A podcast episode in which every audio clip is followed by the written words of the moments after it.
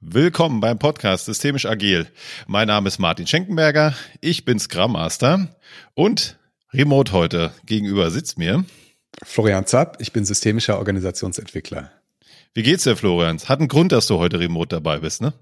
Ja, ich bin noch ein kleines bisschen angeschlagen. Insofern, falls man es äh, hört zwischendrin, sorry, auf dem Weg der Besserung, äh, aber vielleicht das ein oder andere Kratzen oder nasale Sprechen äh, noch dabei. Aber sonst alles wieder gut. Martin, was machen wir heute? Genau, die Frage geht heute an mich. Wir haben heute einen äh, Gast mit einem ganz spannenden Thema und hallo Lea, grüß dich.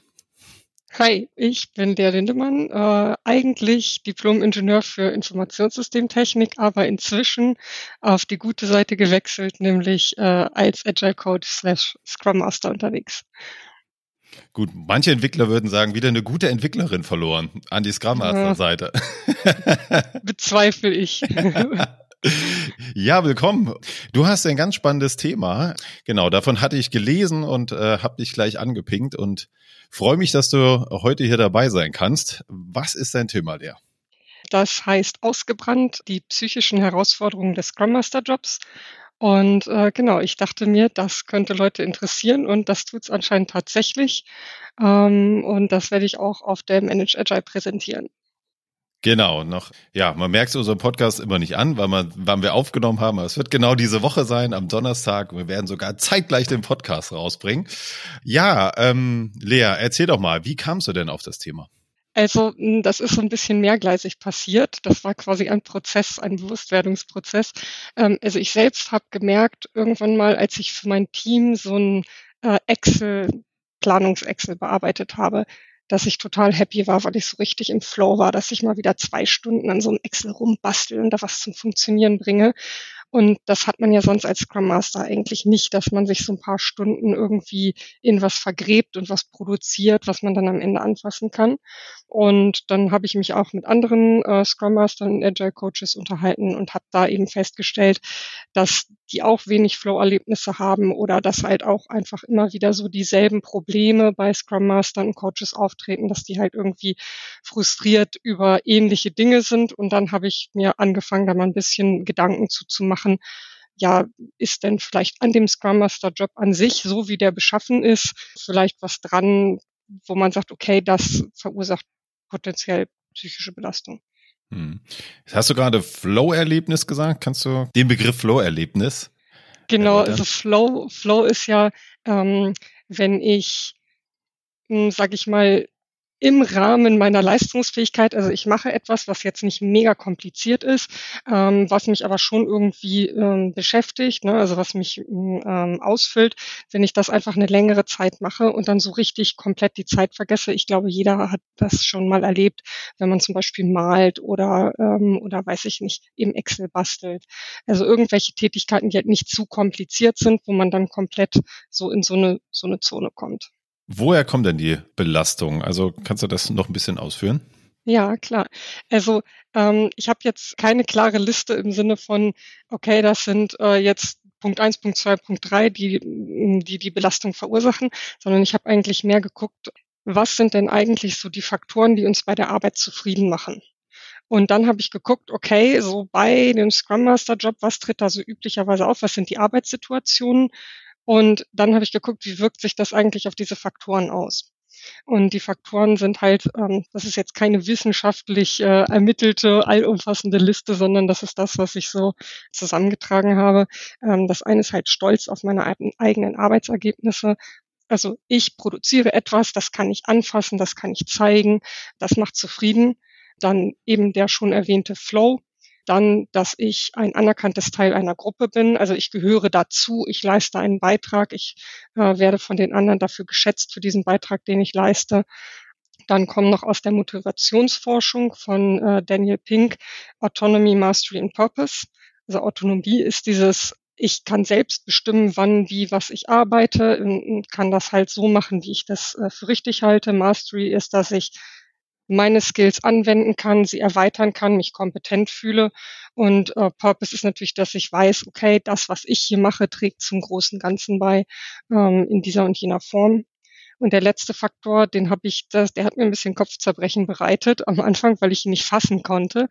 Ähm, und so im Rahmen meiner Konferenzvorbereitung habe ich dann das äh, so ein bisschen besser einordnen können. Ich habe es einfach mal Konsistenz genannt, weil wenn ich in der Arbeitswelt mit einer Situation konfrontiert bin und dann diese Situation einschätzen kann, weiß, wie ich darauf reagieren kann, dann weiß, okay, das mache ich und das ist das Ergebnis meiner Handlung. Das ist diese Konsistenz. Und wenn die dauerhaft und immer wieder verletzt wird, dass ich eigentlich, sage ich mal, in so einer eher chaotischen Situation bin, dann kann das einen natürlich auch ziemlich frustrieren oder ähm, ja einfach unglücklich machen. Und das sind jetzt so diese Faktoren für Zufriedenheit bei der Arbeit, die ich irgendwie gefunden habe im Rahmen meiner Überlegungen dazu. Und jetzt hast du dir wahrscheinlich dann, wenn ich mir das so überlege, Gedanken gemacht, wie weit das bei Scrum Mastern zutrifft oder auch nicht. Genau, genau. Also, es sind, es, Scrum Master sind, machen ja eigentlich mehr oder weniger ähm, Change Management. Also weil wir ja Prozesse einführen sollen oder den Menschen halt helfen sollen, ihre Arbeitsweise zu verbessern. Und äh, wir wissen, Change ist irgendwie immer schwierig. Ähm, und wir haben, weiß ich nicht, wir haben immer vor Augen irgendwie so boah, Google und Spotify, was geht da alles? Und das, was wir im Alltag dann irgendwie tatsächlich ähm, den Leuten erklären, ist zum x Mal, wie macht man denn ein vernünftiges Planning oder so.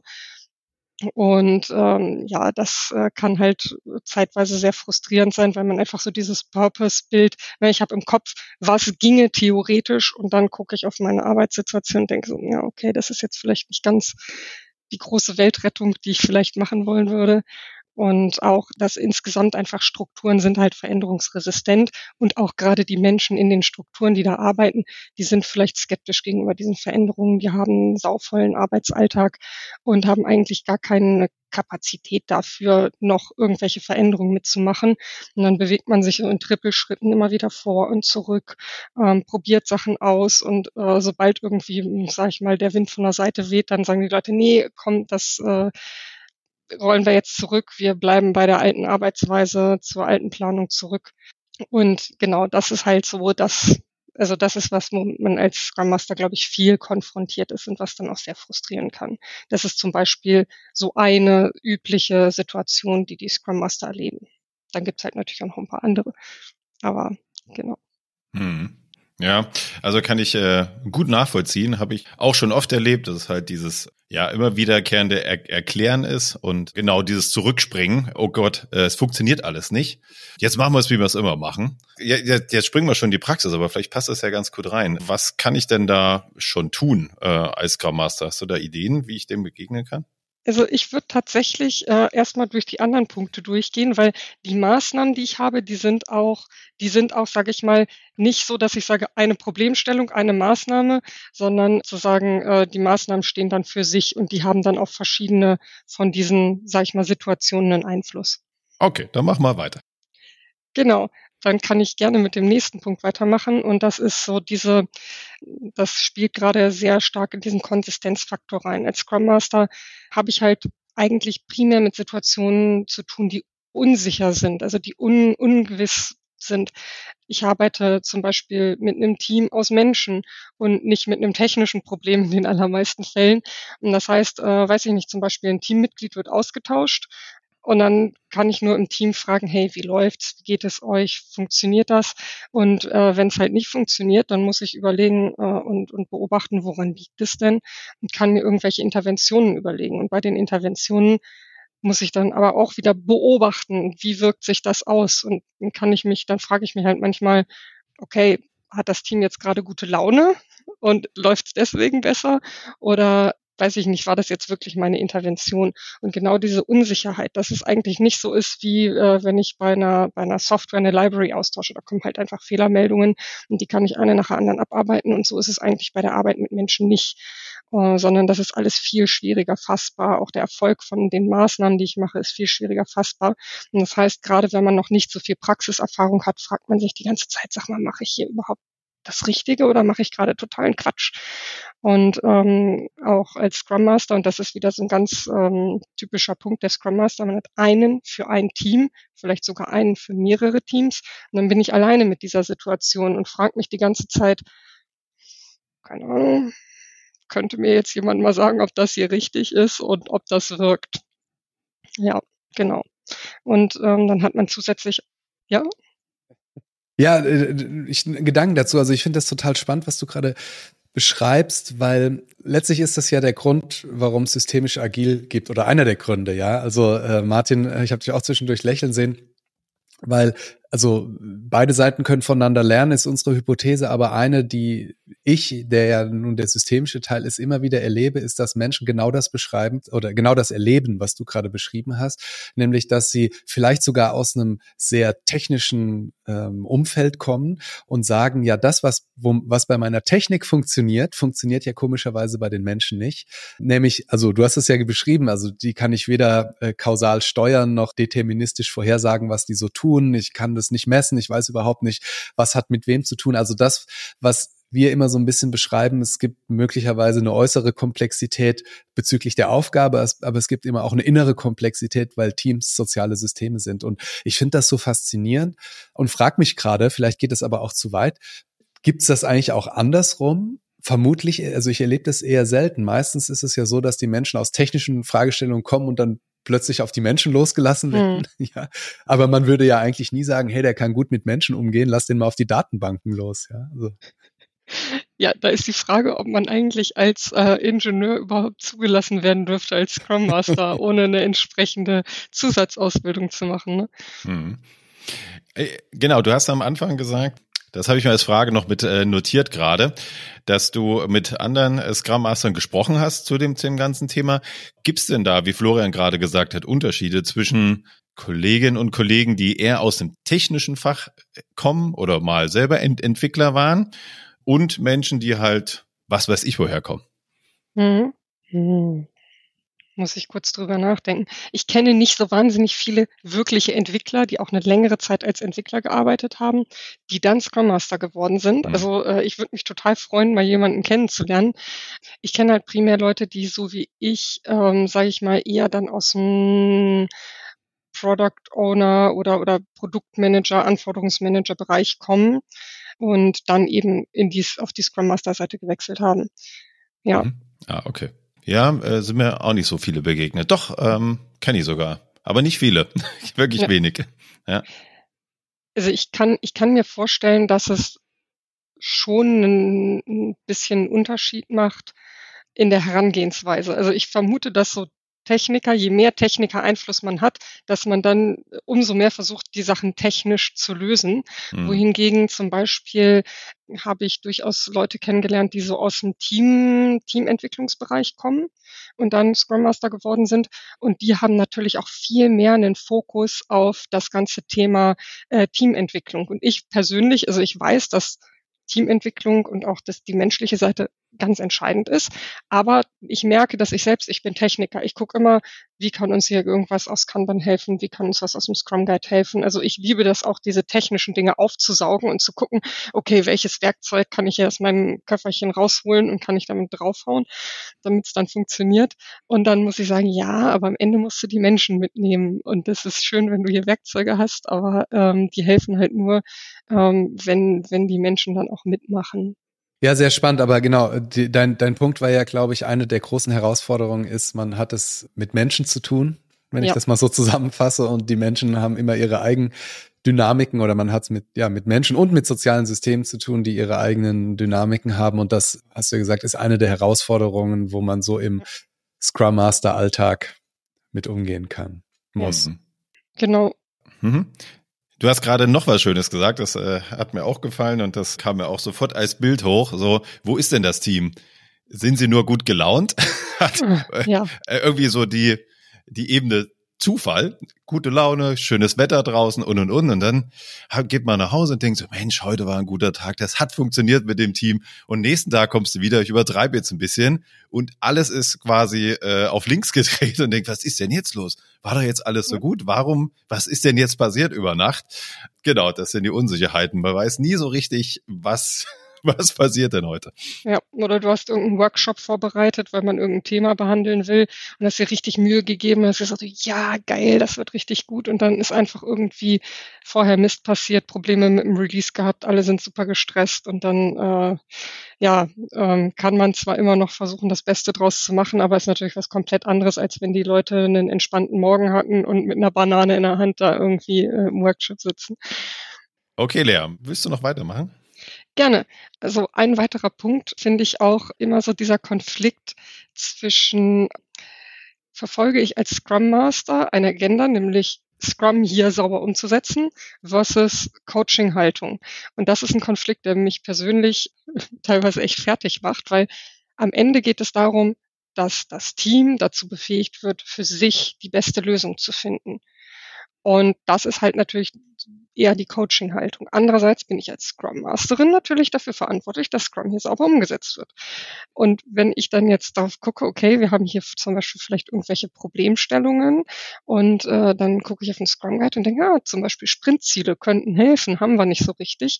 Dann versuche ich mit dem Team darauf hinzuarbeiten, dass wir Sprintziele umsetzen. Das Team ist aber irgendwie dann nicht so zieht nicht so richtig, dann finden wir eine andere Lösung. Okay, es funktioniert. Das ist für mich persönlich immer wichtiger. Aber gleichzeitig habe ich so ein bisschen dieses, dieses Versagen im Hinterkopf, dass ich denke, ah, gut, wieder eine Gelegenheit nicht ge, genutzt oder nicht geschafft, hier dieses Scrum-Element umzusetzen. Ich meine, im Endeffekt zählt für mich dass es funktioniert und nicht, dass der Scrum Guide umgesetzt ist. Aber das ist natürlich trotzdem immer was, wo man sich dann als Scrum Master fragt, wenn da jetzt jemand anders, ein anderer Scrum Master von draußen drauf guckt und sieht, das und das und das aus dem Scrum Guide haben die nicht erfüllt. Naja, ah, was ist denn das für ein Scrum? Die dürfen ja gar nicht das Scrum nennen. Ne? Äh, hat man manchmal so einen Hinterkopf. Super spannend. Äh, kann ich mir total gut vorstellen. Und also man müsste ja eigentlich sogar noch weitergehen, eigentlich, wenn Coaching-Haltung rein wäre, ja auch, wenn das Team dann sagen würde, ach, wir wollen eigentlich alle diese Scrum-Regeln irgendwie nicht mehr befolgen. Ja, dann äh, reine Coaching-Haltung würde sagen, prima, was bräuchtet ihr denn dafür? Ja. ja Als ja, Scrum genau. Master genau. vielleicht schwierig, ja. Ja, ich meine, im Normalfall kann man dann immer noch darauf verweisen, dass man sagt, ja, aber wir haben mit unserem Kunden vereinbart, dass wir Scrum machen. Das ist dann immer eine nette Position, auf die man sich zurückziehen kann. Ähm, aber so richtig sauber fühlt sich das dann nicht an.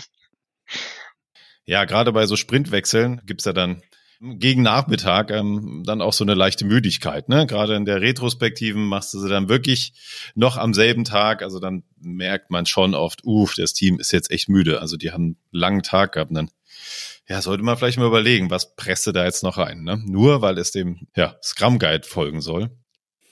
Ein weiterer Punkt ist so dieses Zurücktreten als Person. Einmal, ich als Scrum Master bin ich ja normalerweise nicht Entwickler gleichzeitig. Das heißt, ich produziere nichts, ich habe kein greifbares Ergebnis. Auch mein Beitrag zu diesem Produkt ist halt irgendwie nicht so sichtbar wie der von den Entwicklern. Ich habe wenig Flow-Erlebnis und ich kann eigentlich primär dadurch handeln, dass ich andere überzeuge, irgendwas zu tun. Das heißt, es ist halt das, dieses Autonomie-Ding. Ich arbeite hier, ich erzeuge ein Ergebnis, da kommt was raus, was ich anfassen kann, was ich stolz zeigen kann das ist halt für Scrum Master irgendwie nicht da. Also das Fancyste ist, dass man sagen kann, guck mal, wie schön meine Retro aussieht. Und genau, also das, das finde ich manchmal super anstrengend. Und äh, zusätzlich ist es auch so, dass ich als Scrum Master natürlich meine persönlichen Wünsche irgendwie auch zurücknehmen muss. Also äh, ich hatte das mit meinem, einem meiner Teams, die hatten einen äh, Online-Scrum-Board aufgebaut als Sprint-Backlog und das war ähm, gigantisch vollgestopft mit Informationen. Ich habe da jeden Tag im Daily drauf geguckt und mir sind fast die Augen aus dem Kopf gefallen, weil ich gedacht habe, boah, da kann noch kein Mensch mitarbeiten. Und ähm, dann habe ich das Team drauf angesprochen und die haben aber gesagt, hey, das funktioniert für uns so. Ich habe dann das immer mal wieder angesprochen, aber habe am Ende auch gesagt, okay, ich meine persönliche Neigung zu sagen, das muss ordentlicher sein. Da sollte nicht so viel Information auf diesem Board sein. Das spielt keine Rolle, weil es für das Team funktionieren muss. Und das ist natürlich auch so, dass man in dieser, in dieser Scrum Master oder Coach Haltung einfach seine eigenen Bedürfnisse zurücknehmen muss. Und das ist natürlich schwierig, gerade wenn man länger in demselben Kontext ist. Wenn man jetzt, sage ich mal, nur coachingmäßig was begleitet, zum Beispiel irgendwie ähm, ein Coaching-Ziel umsetzt und dann sagt, okay, jetzt bin ich wieder raus, ist das was anderes, als wenn ich als Scrum Master teils über Jahre eventuell in diesem selben Projekt bin und immer mit denselben Leuten mit denselben Artefakten und so zu tun habe. Ähm, als Scrum Master ist es so, das geht so ein bisschen in Richtung Anerkennung, dass wir, also zumindest aus dem Umfeld, wo ich herkomme, aus der IT-Dienstleistung, dass man da, sage ich mal, da wird ein Scrum Master einem Team zugewiesen. Und das heißt, du bist so ein bisschen Inventar. Ähm, das heißt, man wird irgendwie so als selbstverständlich genommen. Ja, da ist halt ein Scrum Master und der macht halt so Sachen für uns, aber am besten soll er nicht so stören. Und ähm, das heißt, eigentlich bin ich unsichtbar. Ne? Und dann muss ich auch noch meine persönlichen Vorlieben zurücknehmen. Das heißt, ich trete wieder als Person zurück. Und ähm, manchmal, wenn es so richtig doof läuft, kann es sogar sein, dass ich in dieser Rolle als Scrum Master als Antagonist wahrgenommen werde. Also weil wenn ich Dinge anspreche, die nachhaltig nicht funktionieren und das Team immer wieder darauf hinweist, ey Leute, da funktionieren Sachen nicht, dann sagen die irgendwann, Mensch, ähm, ja, Gott, dann machen wir das jetzt so, weil Lea das will. Das habe ich tatsächlich schon mal gehört. Da habe ich gesagt, Leute, nein, nein, nein, das ist jetzt gerade ganz falsch. Das, äh, da müssen wir jetzt nochmal drüber reden. Aber ja, das heißt, ähm, die Leute können halt tatsächlich diese Rolle Scrum Master und die Person manchmal nicht auseinanderhalten genau, das kann durchaus auch manchmal schwierig werden. Ja, absolut. Habe ich auch öfters erlebt. Ja, Martin, hast du doch so gesagt. So, äh, wieso habe ich das gesagt? Ich habe doch nur einen Vorschlag gemacht. Mhm. Und ähm, ja, dann muss man ein gutes äh, Auge dafür haben, was passiert denn jetzt und auch ein Händchen, wie sage ich das jetzt? Genau, und das ist ja immer so dieses Coaching und Fachberatung. Also das hatten wir ja wie oft hier in, in dem Podcast schon, dass du genau da meanderst du genau zwischen diesen beiden Themen. Ne? So manchmal wirklich so, jetzt machen wir es mal so, Leute, äh, bevor, wir, bevor wir lange diskutieren, und dann überprüfen wir es. Und das ist ja das Schöne, dass wir es immer wieder überprüfen können, was wir gemacht haben. Und manchmal braucht es halt eher die Coaching-Seite. Und ähm, habe auch schon Teams gehabt. Eins habe ich übernommen jetzt äh, von einem äh, anderen Scrum Master und das Team hat gesagt, da war nur der Coaching-Ansatz. Da war immer nur die Frage, wie kann es euch helfen? Und genau das haben die nicht gebraucht. Da war die Fachberatung gefordert. Und das ist so immer ein ganz spannender Zwiespalt. Wenn Fachberatung gefordert ist und es gibt nur ein Coaching, dann läuft's einfach nicht. Ja, ja, ja. Ja, genau. Also das habe ich auch schon häufig festgestellt, dass man da ähm, sich in jede Richtung beliebig vergreifen kann. Ne? Mhm. Genau. Auftragsklärung. Ne? Auftragsklärung, super. Das ist ein total gutes Stichwort, weil als Scrum Master haben wir natürlich auch sehr viele Stakeholder. Ich nenne sie jetzt einfach mal Stakeholder, weil wir haben halt die Entwickler. Das sind natürlich aber auch sehr viele verschiedene Individuen. Wir haben einen Product Owner, der unter Umständen auch noch, wenn wir zum Beispiel von einem IT-Dienstleister kommen, der Kunde ist.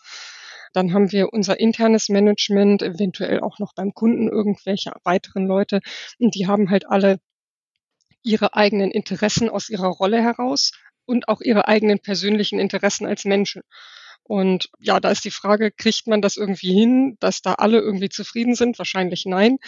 Und äh, das, äh, man kriegt dann auch durchaus gegensätzliches Feedback. Also ich habe mal einmal in einer Retrospektive mit einem Team gefragt, was sie mir denn jetzt als Scrum Masterin so für Feedback geben würden. Und habe ich äh, von einer Person das Feedback bekommen, Lea, oh, hör doch mal auf, unsere Retros so stark zu moderieren, gib uns mal ein bisschen mehr Freiraum, dass wir hier reden können, dass sich das entwickeln kann. Und auf dem nächsten Zettel stand dann von einer anderen Person, ähm, moderier bitte die Retros mal ein bisschen knackiger, das muss jetzt zack, zack, zack gehen, damit wir mehr Themen schaffen.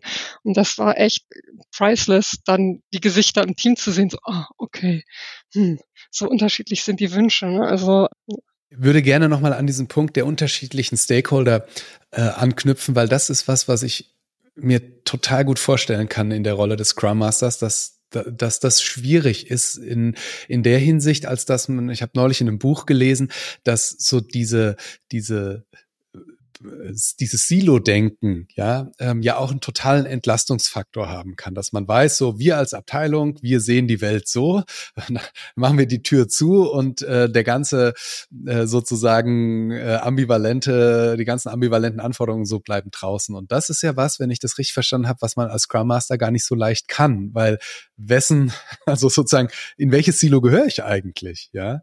Äh, meintest du das so damit? Genau, also zum einen nicht die Silos und zum zweiten ist es halt ja auch so, dass ähm, also es geht bei Scrum ja darum, alle Leute zusammenzubringen mhm. aus den verschiedenen Silos, aus den verschiedenen Rollen. Und die werden halt nicht immer alle glücklich sein. Ähm, mhm. Und äh, dann ist halt auch ein bisschen die Frage, wer ist denn jetzt mein primärer Stakeholder? Ist das mhm. mein interner Projektleiter, den es nach Scrum gar nicht gibt? Ist, sind das meine Entwickler? Das sind ja auch dann ganz viele. Ähm, die haben ja auch unterschiedliche Meinungen. Ist es der PO, der dann vielleicht der Kunde ist? Ich kenne viele Scrum Master, die, hm, sage ich mal, sich sehr auf ihr Team dann namentlich die Entwickler fokussieren, die sagen, hey, die Entwickler, die müssen gut arbeiten können, aber der Product Owner gehört ja zum Scrum-Team genauso dazu. Und ähm, genau, also tatsächlich so die Frage, wem versuche ich jetzt wie gerecht zu werden, hm. ist, ist natürlich irgendwie dann kompliziert. Und dazu kommt, dass die Leute häufig gar keine Idee davon haben, was der Scrum Master laut Scrum Guide eigentlich tun soll. Also die meisten Leute haben halt aus ihren vorherigen Projekten irgendwelche Erfahrungen gemacht, was so ein Scrum Master üblicherweise tut, dass der, weiß ich nicht, irgendwie jeden Sprint das Sprintboard aufräumt oder der Product Owner weiß, ach, der schreibt mir die Stories schön oder so. Äh, und äh, wenn ich dann neu reinkomme und es anders mache, dann werde ich halt teilweise verdutzt angeguckt. Und gerade so dieses in Dienstleistungsverhältnissen ist das auf Kundenseite durchaus manchmal ähm, bisschen beargwöhnt, wenn ich als Scrum Master dann zu sehr versuche, in ähm, das Kundenumfeld reinzugehen. Also das ist das, was ich entdeckt habe, dass ganz häufig irgendwann das Team läuft und auch die Zusammenarbeit PO-Team läuft, aber auf Kundenseite, bei dem Product Owner im Unternehmen, da sind Strukturen, die halt nicht so förderlich für Scrum sind. Da muss man ran. Und äh, wenn ich dann da versuche, mich einzumischen, dann ist das so, ah, nee, Lea, vielleicht nicht so doll. Ähm, ja, das können wir hier auch nicht ändern. Dann kannst du das bestimmt auch nicht. Und dann sage ich, naja, aber wenn ich euch wirklich weiterhelfen soll, da, da sind die Herausforderungen, da müssen wir hin. Ähm, genau, und das ist halt dann immer so ein bisschen die Frage, äh, wo kann ich jetzt eigentlich überhaupt noch weiterhelfen? Und wie sehr grätscht man rein, ne? Ja. Ja, genau. Und natürlich hat man halt auch, das geht auch wieder so ein bisschen in diese Richtung ähm, Ambivalenz-Coaching-Haltung versus äh, Scrum umsetzen, diese ähm, Realität versus Scrum Guide, weil der Scrum Guide stellt ja auch Anforderungen als, an mich als Scrum Master, das Scrum sorgt dafür, dass hier Scrum gemacht wird. Und wenn ich sage, naja, aber die Realität gibt das halt überhaupt nicht her, beziehungsweise in Realität hilft das nicht, dann habe ich da auch wieder quasi den Stakeholder Scrum Guide, muss ich zurückschieben. Also das ist immer der erste, den ich im Zweifelsfall äh, wegschiebe. Aber genau, ist halt auch wieder so eine Anforderungsquelle. Der letzte Punkt ist so ein bisschen äh, der Fokus aufs Negative. Und zwar als Scrum Master gucken wir immer drauf, wo ist noch Potenzial zu heben. Das ist jetzt die höfliche Formulierung. Oder wo läuft es einfach doof? Welche Probleme haben wir? Welche Impediments gibt's? Und ähm, da kann man natürlich dann unter Umständen schnell aus den Augen verlieren, was eigentlich schon gut läuft, weil man eigentlich immer nur das nächste Ding nimmt, was man dann irgendwie verbessern will. Als Scrum Master müssen wir auch irgendwo immer konstruktiv und optimistisch sein. Also egal, was im Projektumfeld passiert, zum Beispiel irgendein Kollegin oder Kollege verlässt uns ganz unerwartet oder es gibt mit dem Kunden eine Rieseneskalation. Ähm, mein Job als Scrum Masterin ist zu sagen, hey, wir schaffen das, wir kommen da durch, ihr seid gut und ähm, wir arbeiten mit den Leuten zusammen. Zum Beispiel auch wenn ich jetzt irgendjemanden habe, wo ich sage, boah, den will ich also persönlich als Person will ich den am besten ganz weit von mir weg haben und ich will auch mein Team vor dieser Person schützen, aber ist halt dummerweise ein ganz wichtiger Ansprechpartner beim Kunde. Dann muss ich die Zähne zusammenbeißen und sagen, okay, ich gehe da hin und ich werde dafür sorgen, dass wir zusammenarbeiten. Und ähm, so dieses, genau, also das sind halt einfach so, dass man als Scrum Master sehr viel mit diesen ja, negativen auch Emotionen oder einfach den Problemen zu tun hat. Und vor allen Dingen im Team, ne? Was ist kann ja. ja auch dazu kommen, dass jemand Neues dazukommt oder ja, dass einfach äh, es eine Situation gibt, wo jemand im Team, entschuldige die Formulierung, äh, nicht gut funktioniert ne? ähm, ja. und aber nicht reinpasst. Und dann wird man auch oft ganz mit ganz großen Augen angeguckt, ja, mach mal was. Mhm, mach mal was. Und dann versucht man irgendwie das Team dazu zu bringen, dass die das selber sozusagen untereinander regeln miteinander besprechen, aber irgendwann äh, greift dann oder muss dann die, sage ich mal, die disziplinarische Struktur des Unternehmens eingreifen. Und als Scrum Master bin ich ja häufig auch gar nicht weisungsbefugt. Ähm, das heißt, dann kann ich eigentlich nur zu einer Führungskraft gehen und sagen, du, nee, das neue Teammitglied geht nicht. Hm. Ne, bitte nimm die Person raus. Und das ist, wenn du das ein paar Mal gemacht hast, also irgendwann weiß man dann, okay, das ist eine Option, aber das ist natürlich nichts, was man gerne machen möchte. Ja, je genau. nach, genau, je nach Team mit ähm, vielen externen äh, ist es manchmal leichter und manchmal schwerer. Und ich habe die Erfahrung gemacht, dass ein Team sowas auch lernen kann, damit umzugehen und ähm, da auch Mechanismen einbauen kann, äh, dass das äh, einfacher macht. Wie jemand Neues kommt dazu und es gibt nach zwei oder drei Sprints immer ein Feedback-Gespräch im Team ja. oder nur das Team für sich ohne die neue Person. Das geht ja auch. Ähm, ja. Genau, ja, kann man auf klar, jeden Fall Dinge ist immer tun. so, ist immer so, oh, jetzt kommt er wieder und manchmal fühlt sich so an, ah, der Scrum Master hat den rausgeschmissen. Ja, genau. Und das ist, also ich meine, der Scrum Master macht das ja nicht von sich aus, sondern ja. eigentlich nur, weil er das Feedback kriegt von allen Seiten, geht nicht. Ja. Aber fühlt sich natürlich trotzdem nicht gut an. Mhm. Okay, prima. Danke für die äh, Punkte. So, jetzt was ich vorhin schon probiert habe. Jetzt am Ende darf ich das machen. Du hebst schon die Daumen. Super, Lea. Ähm, was machen wir denn damit jetzt äh, in der Praxis? Wie können wir denn den Scrum Masterinnen und Scrum Mastern helfen, die da draußen sind? Genau, also das aller, aller, aller Wichtigste ist keine Scrum Master in Einzelhaltung. Scrum Master sind Rudeltiere. Also ich meine, es sollte jetzt nicht so sein, dass man äh, automatisch irgendwie mehrere Scrum Master im Projekt hat. Das ist nicht das Muss, aber innerhalb eines Unternehmens sollte es nach Möglichkeit irgendwie eine Scrum oder eine agil interessierte Community geben, wo man sich austauschen kann, einfach um diesen emotionalen Rückhalt zu bekommen. Nein, du machst da nichts verkehrt. Ja, das geht uns allen so. Ja, das ist eine schwierige Situation und um sich einfach auch mal fachlich auszutauschen, um Ideen zu bekommen, ähm, Feedback sich holen zu können, ähm, ist das ganz, ganz wichtig. Natürlich gibt es auch irgendwie Firmen externe Communities, äh, wo man hingehen kann, aber meine Erfahrung ist, dass so eine firmeninterne Community nochmal anders, gerade auf dieser emotionalen Ebene anders helfen kann, weil die halt wissen, wie das hier ist. Ja.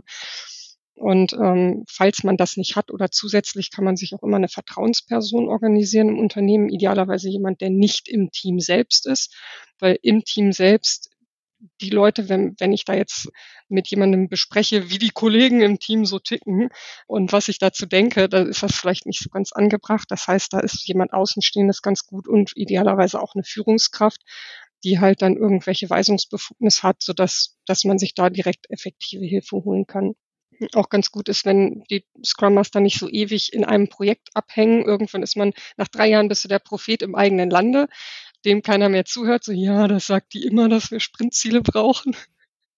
haben wir noch nie gemacht. Und ähm, dass man da einfach mal durchrotiert und ähm, eine ganz fancy Sache, die es, glaube ich, nicht so häufig gibt, aber die ich immer wieder versuche zu platzieren, ist, ähm, ein Scrum Master Pool zu haben in einem Unternehmen und dass die Scrum Master weitestgehend selbst organisiert entscheiden können, wer jetzt welche Projekt oder welches Team begleitet, dann können die Scrum Master auch relativ schnell entscheiden, okay, ähm, du und das Team, das passt nicht gut, dann muss da nicht irgendwie die Personalstruktur, ähm, die, das Staffing irgendwie äh, bemüht werden, dass man da sich austauscht oder sich mal gegenseitig unterstützt. Mhm. Ja, finde ich gut. Also je nach äh, Erfahrung auch ähm, der Kolleginnen und Kollegen kann man dann schon mal sagen. Ich komme aber nicht klar mit dem Team, probiert's mal jemand anders. Einfach genau. ähm, aus Gründen. Ganz ja. genau. Ähm, oder eben auch, also was ich auch häufig erlebe, ist, dass Junior Scrum Master, die halt neu in die Firma kommen, die bekommen dann halt das Arschlochprojekt, was keiner mhm. haben wollte, wo all die alten Scrum Master schon gesagt haben, ey Mann, mit diesem Team, da ist nichts zu arbeiten. Ey nur Contra und dann kommt so ein Junior Scrum Master und wird da reingesetzt und äh, alle anderen denken sich, oh nein, das geht schief, der macht, der ist im halben Jahr spätestens ist der kein Scrum Master mehr und das ist natürlich überhaupt nicht das, was wir wollen, sondern ähm, da muss irgendjemand Erfahrenes rein.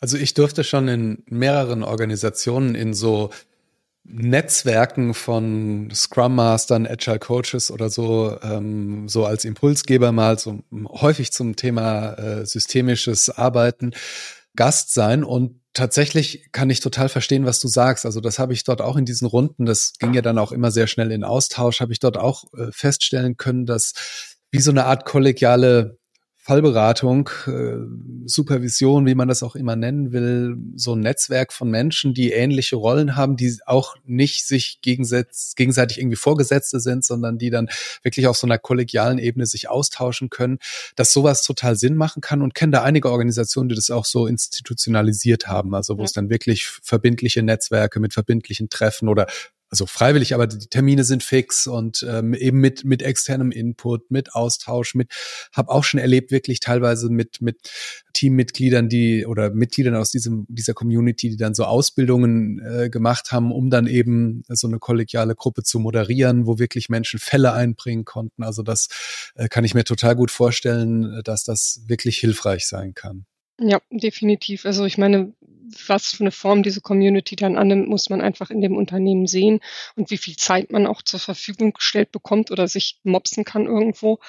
Ähm, aber so dieses Thema, zum einen, wir können halt reale Situationen in den Projekten ähm, besprechen, also dass man sich da eben eine Fallberatung holen kann, dann eben genau dieses Wissensaustausch, wir schlauen uns gegenseitig auf, ist ein wichtiger Aspekt.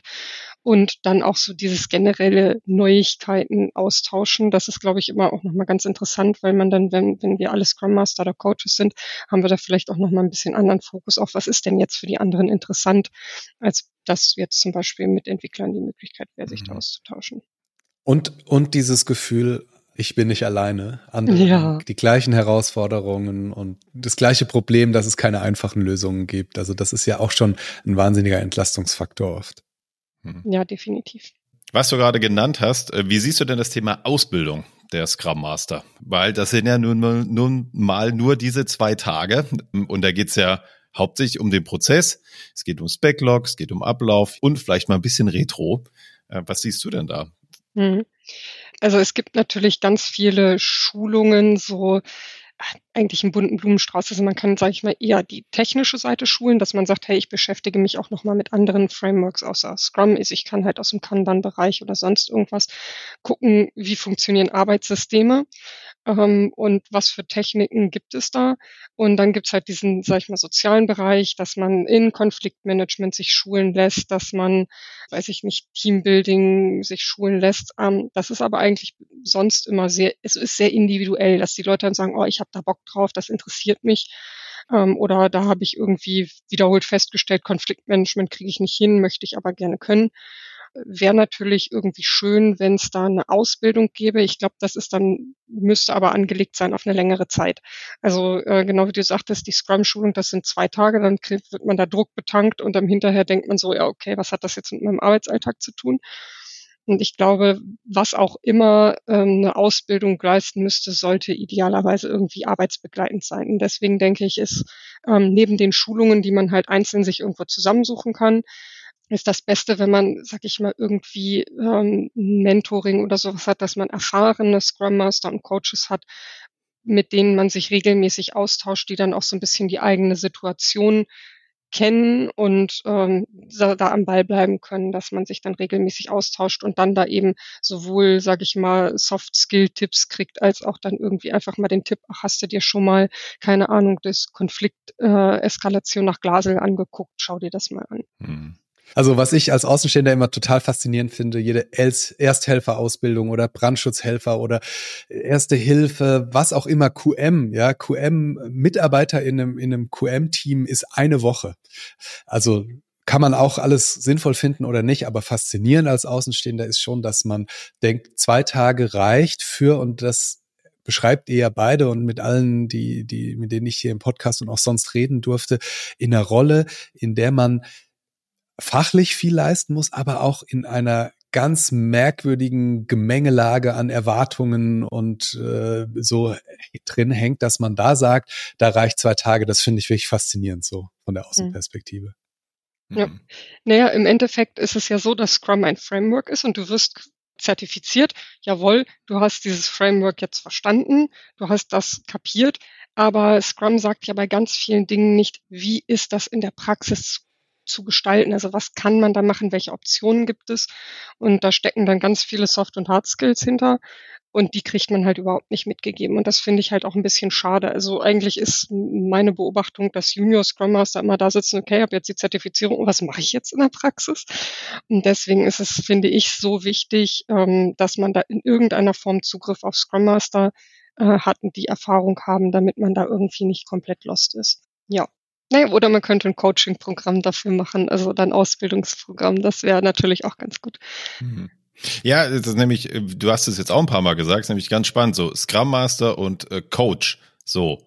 Ähm, klar, das eine ist immer die Rolle, ähm, aber wenn man es mal aus einem Ausbildungsstand äh, sieht, ist Coach und Scrum Master Ausbildung, also das geht sehr weit auseinander. also mhm. das ist an Länge an Ausbildung, ja, ein Riesenunterschied. Also 0 bis 100. Ja. Ja. Ich hätte dazu auch noch eine Anschlussfrage, weil jetzt wirklich auch das Wort Coach so oft gefallen ist. Ähm, in Führungsrollen ist es ja total etabliert, dass man sich, wenn man nicht weiter weiß, äh, externes Coaching organisiert. Das wird häufig, ist es ein strukturierter Prozess über die Personalabteilungen. Da bin ja da öfters mal auf der anderen Seite. Wie ist denn da so eure Erfahrung? Ist das auch als Scrum Master was, was angenommen wird? Also gibt es da auch äh, irgendwie so ein Selbstverständnis, wenn man mal nicht weiter weiß, dass man sich ein Coaching sucht? Eher bei den Kollegen, also eher in der Community. Ja, ansonsten äh, bist du als Scrum Master und was äh, Lea bestimmt auch schon oft gehört hat, ist, ja, ich bin ja auch Scrum Master, ich habe ja auch die Ausbildung gemacht. Oh ja. Oh, also es ja, kommt dann auch gerne von, von, von den Führungskräften. Ja, ich, ich, ich weiß ja, was du da machst, mach mal. Das ist immer toll, wenn vom Kunden dann Product Owner kommt, der sagt, ja, ich war ja früher mal Entwickler und äh, als Scrum Master zertifiziert bin ich auch noch. Hm. Und das ist, also das ist ganz fürchterlich, ja. Aber ist auch meine Beobachtung, dass tatsächlich man holt sich halt bei Kolleginnen und Kollegen oder vielleicht irgendwie Freunden, die denselben Job haben, mal einen Rat. Aber so dieses, dass man sagt, ja, wir kaufen uns jetzt einen relativ teuer bezahlten Coach ein, der mich hier eine Weile begleitet, ist eigentlich für Scrum Master überhaupt nicht drin. Also ich meine, Scrum Master, häufig werden ja auch, weiß ich nicht, dann werden die äh, Azubis oder irgendwelche studentischen Hilfskräfte oder so werden teilweise zu Scrum Mastern gemacht. Und da wird man sich natürlich dann, also wenn man schon da die, die Kosten für den Scrum Master an sich drücken will, ähm, dann wird man sich halt nicht ein teures Coaching irgendwie dazu kaufen, auf keinen Fall. Interessant, ja. Mhm. Also das Thema Scrum Master Ausbildung ist, glaube ich, äh, also tatsächlich so praxisorientierte Ausbildung ist, glaube ich, noch ein großes Feld, wo noch was passieren kann und vielleicht auch sollte. Mhm. Genau, ähm, da ist auch vielleicht noch ein, noch ein weiterer Punkt. Ähm, es gibt ganz viele Modelle und Methoden. Also das ist so halt diese Teamphasen nach Tuckman und ähm, Konflikteskalation nach Glasel äh, oder der Change-Prozess nach Kotta. Also kann man ja, weiß ich nicht, eine Liste schreiben, die unendlich lang ist. Für, für die ganzen verschiedenen, sag ich mal, Skills von Soft bis Hard, die so ein Scrum Master brauchen kann, theoretisch. Und da gibt's halt unheimlich viele Modelle. Und ich finde es sehr wertvoll, mich da zu bedienen. Also das wäre auch ein Rat, den ich allen Scrum Mastern gebe. Hört euch in der Community um, was gibt es für Modelle und guckt euch die an, damit ihr nicht bei jeder Situation komplett irgendwie auf der grünen Wiese startet und euch irgendwie das Rad neu erfinden müsst, sondern meisten haben sich schon Leute aus verschiedenen Disziplinen dazu Gedanken gemacht. Und haben irgendwas gefunden, wo man dann anhand dessen kann ich einordnen, was passiert hier eigentlich gerade und welche Fragen kann ich dazu mir stellen oder meinem Team stellen. Ähm, das ist halt irgendwie, also mir hilft das enorm und äh, so wie das in der Community, also wenn man sich irgendwie trifft, ist dann auch mal, ah, das da, kennst du das Modell schon, kennst du die Methode schon? Also so wie das rumfliegt, hilft es auch anderen. Also das schon wieder mit einer außenstehenden Beobachtung. Das muss ich auch sagen. Ich habe noch nie eine so hohe Modell äh, und, und äh, Tooldichte erlebt, teilweise auch mit innovativen Auslegungen, äh, wenn man die Modelle dann teilweise aus anderen Kontexten kennt, wie in der agilen Szene. Und ich meine, ist doch völlig klar, das ist doch die Kehrseite der Unsicherheit. Ja, also wenn ich, ja, du hast es ja beschrieben, ja, man ist in einer Situation, wo man sagt, meine Güte, die ist so komplex, ich muss die jetzt versuchen, irgendwie runterzubrechen und da bin ich bei dir und gleichzeitig möchte ich so ein bisschen Wasser in den Wein gießen. Ähm, natürlich helfen die total, aber sie vereinfachen eben auch sehr stark. Und ähm, ich habe das dann auch eben manchmal erlebt, dass dann Leute sagen, hier, da gibt's dieses Tool und da gibt's dieses Tool und das damit ähm, äh, kriege ich irgendwie alles geregelt. Es bleibt halt so. Ich meine, das kennt ihr ja aus, aus eurer Arbeit zu Genüge, aber das ist eben auch bei den Organisationsdynamiken so, die bleiben halt komplex und ein Modell kann einem da Näherungswerte manchmal liefern, aber es löst eben die Themen nicht. Also man hat ähm, ich habe dann häufig, erlebe ich so einen Hunger nach, gibt's da noch ein Modell und gibt's dafür ein Modell mhm. und so gibt's dann manchmal, aber es löst nie die Komplexität auf, dass ich noch ein Modell einführe. Ja, dem würde ich 100 Prozent zustimmen. Das ist halt auch so die Versuchung, dass man sagt, ich muss einfach nur das richtige Modell TM finden. Ähm, und wenn ich das dann hier drauf packe, dann läuft das. Aber so darf man das natürlich nicht sehen, sondern es ist eine Hilfestellung, aber niemals die Lösung. Wenn, wenn wir das nur genau durchziehen, dann läuft's damit genauso wie Scrum. Ne? Also deswegen sage ich auch, wenn wir ein Element von Scrum hier gerade nicht sinnvoll umsetzen können oder wenn uns das nicht hilft, wenn das Team damit kämpft, dann lasse ich es halt weg. Auch wenn ich das natürlich als zertifizierte Scrum Masterin nie sagen dürfte. Hm. ähm, so auch aus dem Thema sich praktische Unterstützung holen ist, dass man sich überlegt, auf wen konzentriere ich mich eigentlich in meinen Bemühungen hier, das Team dazu zu bringen, eine Arbeitsweise zu adaptieren. Es gibt ja, ich weiß nicht, ob ihr das äh, vor Augen habt, diese ähm, Diffusion von neuen Ideen nach Rogers. Das ist so eine Glockenkurve, die so ein klein bisschen ähm, nach rechts verschoben ist. Und dann hat man halt so die Early Adopters und die Innovatoren, die immer irgendwie, yay, ich bin begeistert dabei, wow, neue Dinge auf jeden Fall ausprobieren. Dann gibt's in der Mitte der Kurve so einen, den, den groß, die große Masse der Leute, die sagen so, wow, bin vielleicht ein bisschen skeptisch, aber an sich jetzt nicht grundsätzlich dagegen. Und so ganz am, am Ende gibt es diesen kleinen Rattenschwanz von Leuten, die irgendwie die Laggards nennt sich das auf Englisch, aber zu Deutsch würde ich es als Neinsager betiteln. Es sind so die Leute, die eine Änderung immer skeptisch sehen, die das doof finden. Und äh, ich sehe das häufig, dass wir Scrum Master uns auf die Leute konzentrieren, die die Sache doof finden, weil die das dann auch manchmal laut äußern. Und dann gehe ich hin in der Überzeugung, wenn ich die bewegt kriege, dass die mir glauben, dass die mitmachen, dann machen ja bestimmt alle anderen auch mit. Und dann arbeitet man sich an den Leuten im Team oder im Umfeld ab, die ähm, die einfach irgendwie immer skeptisch sein werden, die immer noch irgendwie ein Haar in der Suppe finden. Und stattdessen ist es sinnvoller, sich auf diese unentschiedene Mitte zu konzentrieren. Also die Leute, die eigentlich, die keine große Meinungsäußerung tätigen, dass ich mit denen rede und frage, wie siehst du das, was wir jetzt da äh, anfangen wollen? Was denkst du dazu, ähm, dass man denen verständlich macht, was man eigentlich erreichen will? Und wenn ich die habe und die mitlaufen, dann sind auch diese paar Neinsager nicht mehr so wichtig. Und ich glaube, also das ist was, was ich viel beobachtet habe, dass die Scrum Master eben versuchen, die lauten Nein-Sager zu überzeugen, anstelle die breite Masse. Absolut, da bin ich. Das war auch ein großes Learning und da kannst du, genau, da kannst du ordentlich Energie verbraten an der Stelle. Ich habe das irgendwann so für mich entschieden. Ich sage, ich bin weiterhin freundlich zu den Neinsagern und probiere einfach zu fragen, kann ich dir helfen in der Retro, wie auch immer, beim Zettelchen schreiben oder was man so macht. Ansonsten, genau, auf die anderen konzentrieren und ja, Effekt war, dass die Person dann doch dabei war und ich das dann einfach so die ganz kleinen Erfolge auch für mich gefeiert habe. Ach, guck mal, hat er jetzt doch mitgemacht. Ist doch gut so jetzt. Äh, weil, ne, aus dem Systemischen lernen wir ja, du kannst da nicht, du hast keine Chance. Du kannst da nicht äh, da rumfuhrwerken und du kannst den, die Person nicht grundsätzlich überzeugen. Das muss wachsen und das braucht Zeit. Ja, mein Gott, nicht zu viel Energie da reinstecken. Das wird selten belohnt. Ja, mhm. genau. Und ansonsten ist natürlich auch so, dass man sich, das sind eher dann so, so Kleinigkeiten, aber dass man sich tatsächlich mal zum Beispiel eine externe Moderation für eine Retro holt. Dass ich halt nur Teilnehmerin sein kann und nicht diese Doppelrolle Moderation Teilnehmer habe. Oder ähm, zum Beispiel auch, wenn es mit meinem Team mal ein bisschen knatscht, dass ich mir vielleicht da ähm, für ein neutrales Gespräch eine Moderation besorge. Und auch ganz wichtig, ähm, das hatten wir vorhin schon mal ganz kurz, Scrum Master sind ja meistens nicht weisungsbefugt, zum Glück auch. Bedeutet aber auch, dass wenn jetzt irgendwelche Entscheidungen anstehen, so wie ähm, das gesagt wird, weiß ich nicht, das Teammitglied kommt aus dem Team raus oder irgendeine Ansage an die Leute, passt mal auf, das und das geht gar nicht aus Unternehmenssicht, da muss man sich dann Führungskräfte holen, die deren Aufgabe das ist, diese Ansagen zu machen, diese Entscheidungen zu treffen. Und äh, häufig ja, erlebe ich, dass die Führungskräfte halt ganz gerne das an den Scrum Master abgeben, so frei nach dem Motto, hier Scrum Master, da ist irgendwas, verklicker das dem Team mal, beziehungsweise, ah, oh, dieser Konflikt im Team, boah, mit dem neuen Teammitglied, kannst du das nicht irgendwie moderieren, dass sie sich jetzt alle lieb haben?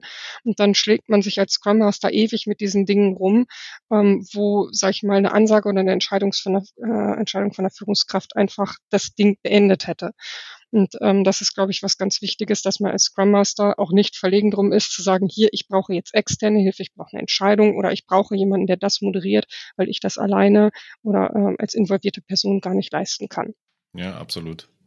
Ein Punkt ist so, ähm, ich nenne das immer Selbstfürsorge oder Self-Care dass man sich einfach genug Zeit nimmt, auch drüber zu reflektieren, was läuft hier gerade. Ähm, wenn man jetzt so, sag ich mal, vielleicht auch ein größeres Team mit mehr Leuten hat, ein komplexes Projektumfeld, dann hat man manchmal einfach so viel zu tun, dass man gar nicht dazu kommt, ähm, richtig über die Problemstellungen nachzudenken, die sich da bieten. Ähm, das heißt, man muss sich zum einen entlasten, dass man wirklich versucht, Aufgaben abzugeben. Ich meine, Scrum Master soll ja auch eigentlich selbst gar nicht so wirklich viel machen, operativ.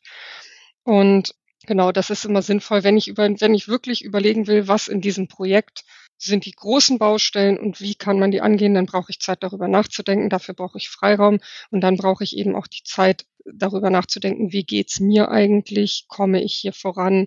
Ähm, also ich habe mal eine Wochenretro gemacht in den vergangenen Jahren. Das hat mir sehr gut gedient, dass ich mich am Ende der Woche eine halbe Stunde hingesetzt habe und überlegt habe, was lief gut, was lief schlecht, wo bin ich stolz drauf, was waren irgendwelche Situationen, die mir total um die Ohren geflogen sind, will ich da nochmal beigehen. Also das ist sowohl dieser Faktor, dass man sich emotional um sich selber kümmert, ähm, auch auf die Erfolge mal guckt und dass man so ein bisschen guckt, okay, wo sind meine offenen Baustellen? Und äh, was auch nochmal super Effekt hatte für mich, war ein Jahresrückblick, dass ich dann meine gesamten Wochenretros vom letzten Jahr genommen habe, mir auf den Zeitstrahl gelegt habe und dann geguckt habe, was ist denn da im letzten Jahr so gelaufen. Und da stellt man dann fest, wow, das war eine ganze Menge. Und ähm, das äh, würde ich auch jedem ans Herz legen, so in irgendeiner Form sich selbst zu reflektieren, weil das auch hilft, dass man nicht immer so, sage ich mal, weggetragen wird vom Strom der Ereignisse. Das gefällt mir. Ja, das äh, das will ich auch mal probieren. Die Scrum Masterin Yay. erklärt dem Scrum Master, dass Retrospektiven sinnvoll sind, ja. Ja, ich habe tatsächlich jetzt gerade auch angefangen, privat Wochenretros zu machen. Ich ähm, äh, irgendwie dachte ich mir, ah ja, privat brauchst du das nicht. Und dann habe ich gedacht, ja doch, vielleicht ist es ganz gut. Mal sehen, was dabei rauskommt. Lieber Florian, da war so ein bisschen Gehässigkeit, habe ich da rausgehört. oh. Aber nur ein bisschen. Ja, es ist ja, es ist ja wie immer, ne? Man, man, äh, ja, klar. man hat es professionell vor Augen und äh, vergisst es manchmal und äh, ich fand es nur einfach so schön. Äh, so Kleine Betriebsblindheit manchmal. Ja. Ne? ja. ja. Okay. Lea, was hast du noch für uns? Äh, wenn ich jetzt auf die Uhr gucke, haben wir so eine ja. Stunde. Ähm, ähm, genau. Das letzte Thema wäre Erwartungsmanagement. Ähm, das ist auch nochmal ein ganz wichtiger Punkt zum Thema viele Stakeholder, ähm, dass man einfach nochmal mit den Leuten klärt, was erwartet ihr eigentlich von mir. Also ich kann mit dem Team, wenn ich neu ins Team komme oder auch später nochmal so ein ähm, Build Your Own Scrum Master machen, dass man einfach das Team fragt, hier, was erwartet ihr eigentlich von mir und äh, was muss ich denn dafür wissen über euch? Wie könnt ihr mir auch dabei helfen? Und ansonsten ähm, auch gerade mit dem Product Owner besonders wenn der von einem ähm, Kunden kommt, hilft es auch nochmal ähm, gemeinsam drauf zu gucken, wo sehen wir denn hier die Potenziale beziehungsweise die Herausforderungen für unser ähm, Projekt dass man da dann gemeinsam sich ein Thema aussucht, wo man sagt, das ist, glaube ich, unser wichtigstes Problem gerade und daran arbeiten wir gemeinsam. Das hilft halt ungemein, als wenn man so vers versucht, den Leuten unterschwellig irgendwie zu lancieren, was man denkt, was wichtig ist. Und ähm, genau, zusätzlich hilft natürlich immer mal so ein bisschen den Scrum Guide. Also ich glaube, man sollte den nicht so rausholen. Das sollte ein Scrum Master als Scrum Guide machen, boom, und dann haut man den auf den Tisch. Ähm, das verschreckt eher. Aber gerade wenn dann so unrealistische Sachen an einen rangetragen werden, dass man eigentlich, weiß ich nicht, Nanny fürs Team spielen soll, dass man sagt, naja, das jetzt so per Scrum Guide soll ich aber eher das und das machen.